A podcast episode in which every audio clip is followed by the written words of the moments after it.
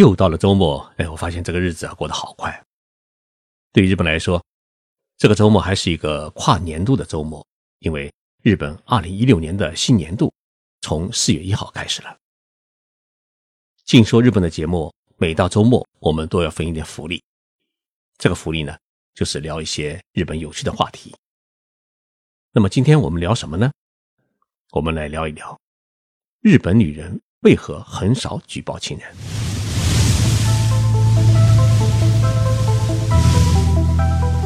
任你波涛汹涌，我自静静到来。静说日本，冷静才能说出真相。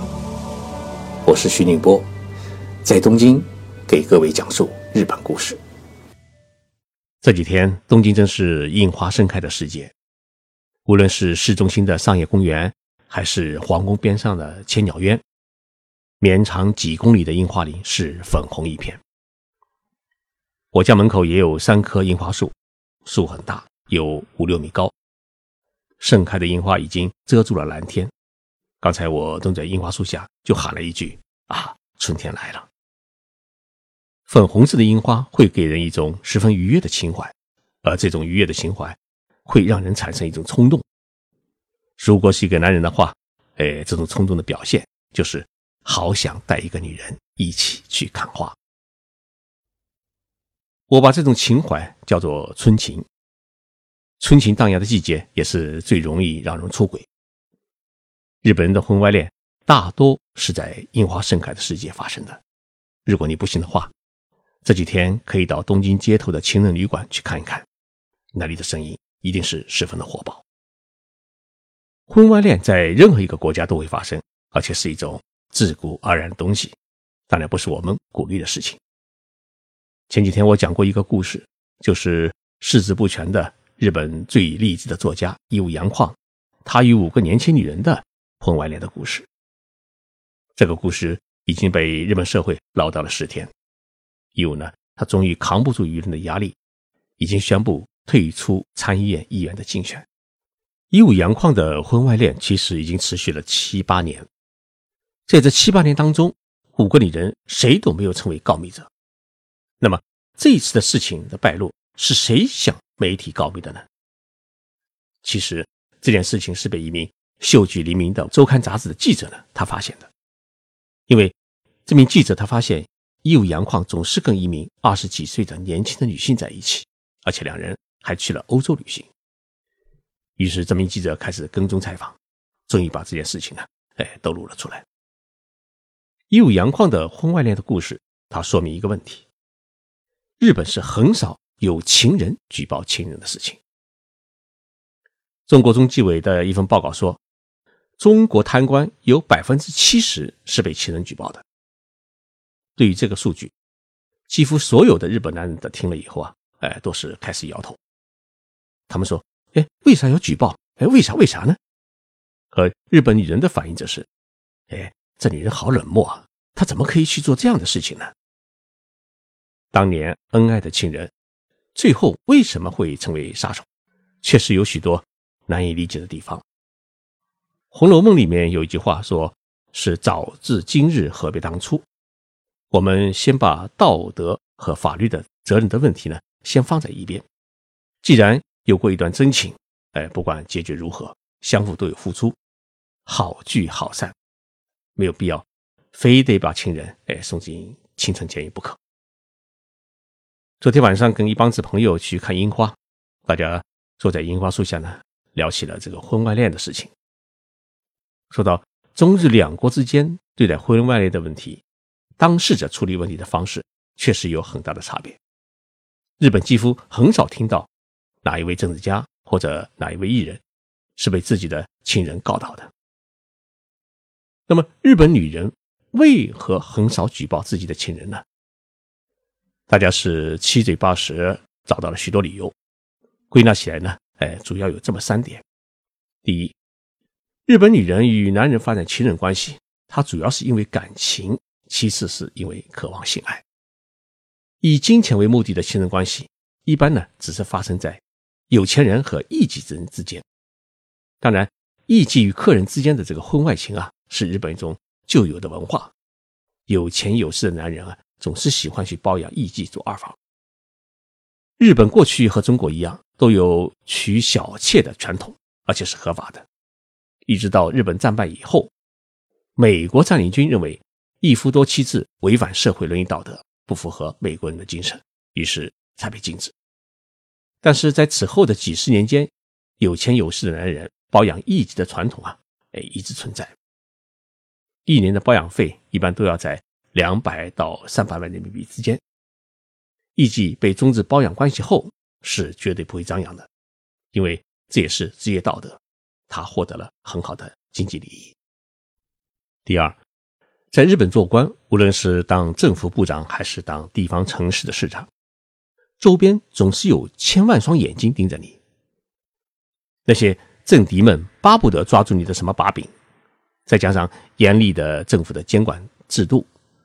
日本官僚很少有机会是贪污受贿，也没有什么权利可以让亲人通过不正当的手段进入公务员队伍或者提拔当官。所以，情人们跟着这样的官僚啊，捞不到更多的政治与经济的好处，嘛，除了一份感情。所以，即使两人反目，事实上也没有什么东西可以举报。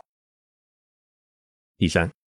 日本女人有一种特别的那个羞耻心理，觉得自己充当了别人的情人，一旦事情败露，会从此抬不起头来，所以即使被人发现，也是低调回避。那么这里就引申出一个问题：日本女人在得知老公出轨后，会做出如何的反应？到目前为止，我们还没有听说过哪一位夫人跑到老公的单位去大吵大闹。或者在街头拦住小三痛打一顿。日本妻子呢，发现丈夫婚外恋之后啊，诶，大多的处理方式是两种：要么离婚，要么就是每月管住老公的钱袋子。最典型的是日本前首相鸠山由纪夫的夫人。大概在三十年前，鸠山还很年轻的时候啊，一家周刊杂志，诶，暴露出鸠山婚外恋的消息。他的夫人马上会见记者，流着眼泪说了一句话：“如果这是事实的话，那都是因为我没有照顾好鸠山。”你说人家的夫人都替自己的老公兜了底，别的人还有什么话说呢？话说过来，日本社会也不是没有发生过情人举报情人的事情，但是结果往往是女人很惨。今年二月下旬，一位名叫紫燕的歌手向媒体举报。曾自己与著名艺人桂文之有长达二十年的婚外恋。这个桂文之是谁呢？他是一位著名的说书艺人，更是一位著名的节目主持人。在日本的听众朋友一定看过每个星期天中午播出的一个节目，叫《新宫山伊的夏意》。这个欢迎新婚夫妻的节目，从一九七年开始播出以来。已经持续了整整四十五年，是一个创造了吉尼斯世界纪录的一个长寿节目。桂文芝呢，就是这一个节目的主持人，而且从开播的第一天开始，一直主持到现在，从一个小伙子变成了一个七十二岁的老人。桂文芝善于用一种调侃的语言，把一对新婚夫妻从认识到结婚的故事是一一挖出来。甚至把新婚夫妻回答的第一次上床的细节，也把它进行放大，所以节目的收视率很高。桂文之呢，在日本是一个家喻户晓的可爱的老大爷。根据这位歌手的说法，桂文之与他发生婚外恋时，他才十八岁，而桂文之当时已经是五十二岁。对于刚出道的女歌手来说，能够依附上像桂文之这样的一个文艺界的泰斗啊，也许对他自己的事业哎有所帮助。不管怎么样，在两人保持了二十年的关系后，这位歌手突然向媒体暴露出自己的婚外恋的故事，并在自己的推特上发了不少与桂文之的亲密照片。日本舆论呢几乎是一边倒，都认为这个女歌手的做法不道德。日本富士电视台的综艺节目在讨论这个问题时，嘉宾们的观点也很奇葩。他们说，情人关系本来就是大人的游戏，当初是你情愿我愿，没有什么谁对谁错。一旦反目就举报自己的男人，那首先是女人的道德出了问题。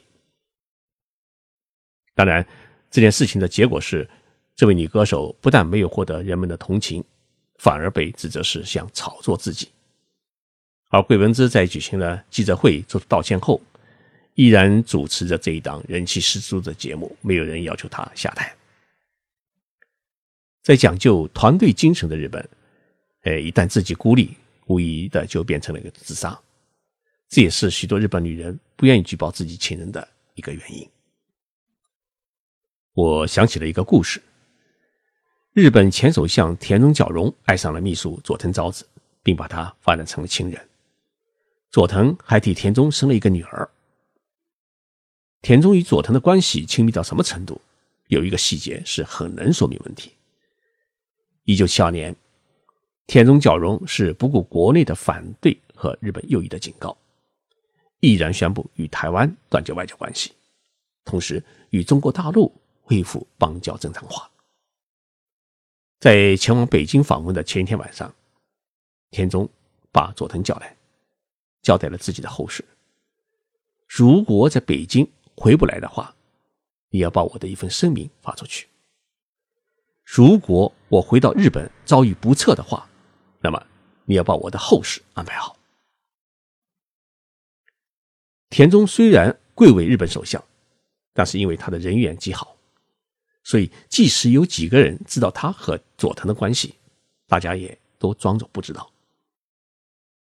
后来。田中因为收取了企业的行贿资金而被捕，警察找到了掌管田中财务的佐藤，要他说出一切。但是不管警察如何恐吓和利诱，佐藤是一口一个否认，把资金的问题全部揽到了自己的身上。田中后来进了监狱后，佐藤一有机会哎就去探望。田中角荣去世后，他什么也没争，也没要什么名分。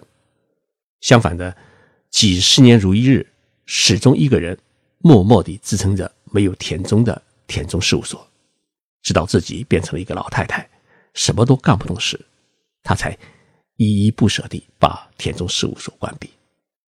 最后，他写了一本书，书当中透露出自己与田中前首相的那段至深的感情。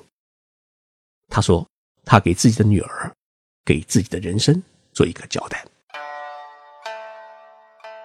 各位朋友，谢谢大家收听这一期的周末节目，我是徐景波，我在东京，我们下周三再见。